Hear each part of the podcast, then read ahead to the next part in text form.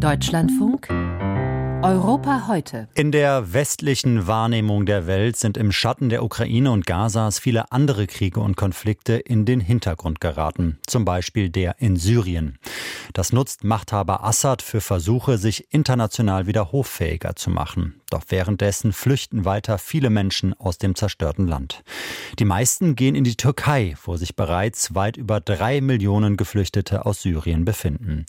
Auf offene Arme treffen viele dieser Menschen längst nicht mehr. Im Gegenteil, sie klagen über antisyrische Stimmung, die vor allem letztes Jahr im türkischen Wahlkampf geschürt wurde. In der Grenzstadt Reyhanle zeigt sich, dass es auch anders geht. In einem neuen Gemeinschaftszentrum kommen Menschen beider Herkunft zusammen und treten in den Austausch. Gebaut hat dieses Zentrum ein Mann aus Taiwan. Das klingt etwas abwegig, auch für den Mann selbst. Gunnar Köhne stellt ihn uns vor. Hilflos schaut Chao Chen Yu auf die vorbeirauschenden Autos. Er traut sich nicht, die Straße zu überqueren. Weit und breit kein Fußgängerübergang in Sicht. Das ist in Taipei, Chaos Heimatstadt, anders. Aber der hagere 43-Jährige in blütenweißem Hemd ist nicht in Taiwan, sondern 8000 Kilometer entfernt, in der türkischen Provinzstadt Reyhanle an der syrischen Grenze. Ich wache morgens auf und frage mich, wo bin ich? Und was ist mein Job? Was meine Aufgabe heute? Dabei hat der Architekturhistoriker bereits einen großen Job erledigt nämlich den Bau des Taiwan Reihanle Zentrums für Weltbürger. Ein langer Name für einen offenen Bau mit 52 Rundbögen aus Wellblech.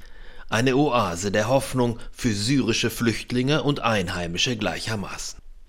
In den gut drei Dutzend Räumen werden Kinder in Türkisch oder Arabisch unterrichtet, während ihre Mütter nebenan mit Handarbeiten Geld verdienen.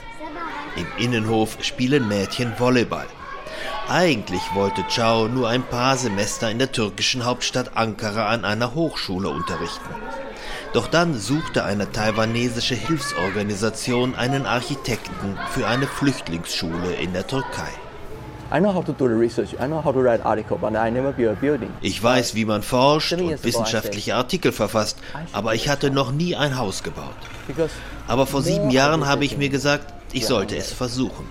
Denn je öfter ich nach Reyhanle kam, desto mehr spürte ich die Hoffnungslosigkeit, die Dunkelheit und die Verzweiflung, die hier herrschte. Ich sagte zu mir selbst, ich weiß, dass ich scheitern kann, aber ich habe es wenigstens versucht. Einige seiner Freunde hielten ihn für verrückt. Schließlich sind in Reyhanle aus dem nur wenige Kilometer entfernten Syrien schon Raketen eingeschlagen und Bomben der Terrorgruppe IS explodiert. Doch Chao hatte schnell die Unterstützung des Bürgermeisters gewonnen. Statt einer Schule nur für syrische Kinder wurde ein Community Center für alle gebaut, das von außen aussieht wie eine Zeltkarawanserei mit großen einladenden Fenstern und schattenspendenden Bäumen. Bürgermeister Mehmet Hacuoğlu von der regierenden AKP ist von dem Gast beeindruckt. Bauwerke werden ja erst zum Gesprächsthema, wenn sie eine ganz eigene Stimmung in sich tragen. Und er sagt immer, ich bemühe mich mehr als nur ein Gebäude zu bauen. Dabei hatte er anfangs nur 400.000 Dollar zur Verfügung. Doch dann fand er auf einem Lagerplatz Überreste des 900 Kilometer langen Grenzmauerbaus. Er kaufte der türkischen Armee mehrere hundert Betonstelen ab. Nun tragen sie das Freizeitzentrum für Flüchtlinge. Ausgerechnet. Also jedes Teil wiegt elf Tonnen und sie besitzen jeweils einen breiten, schweren Fuß. Wenn es also ein Erdbeben geben sollte, wird dieses Gebäude nicht zusammenfallen. Und noch wichtiger, dieser Beton hält auch Selbstmordattentaten und Raketeneinschlägen stand. Viele Türken hatten anfangs den Verdacht, die Flüchtlinge könnten im Taiwan-Zentrum bevorzugt werden. Chao kennt die Vorurteile. Er will in Reyhanle für alle da sein. Wenn man mit den Menschen spricht, ihnen in die Augen schaut, dann versteht man, was sie wollen und was sie fühlen. Du verstehst, wie sie leiden und dann weißt du wieder, was zu tun ist. Die exorbitante Inflation im Land belastet Flüchtlinge und Einheimische gleichermaßen. Im Taiwan-Zentrum finden beide Seiten Beschäftigung und Ablenkung.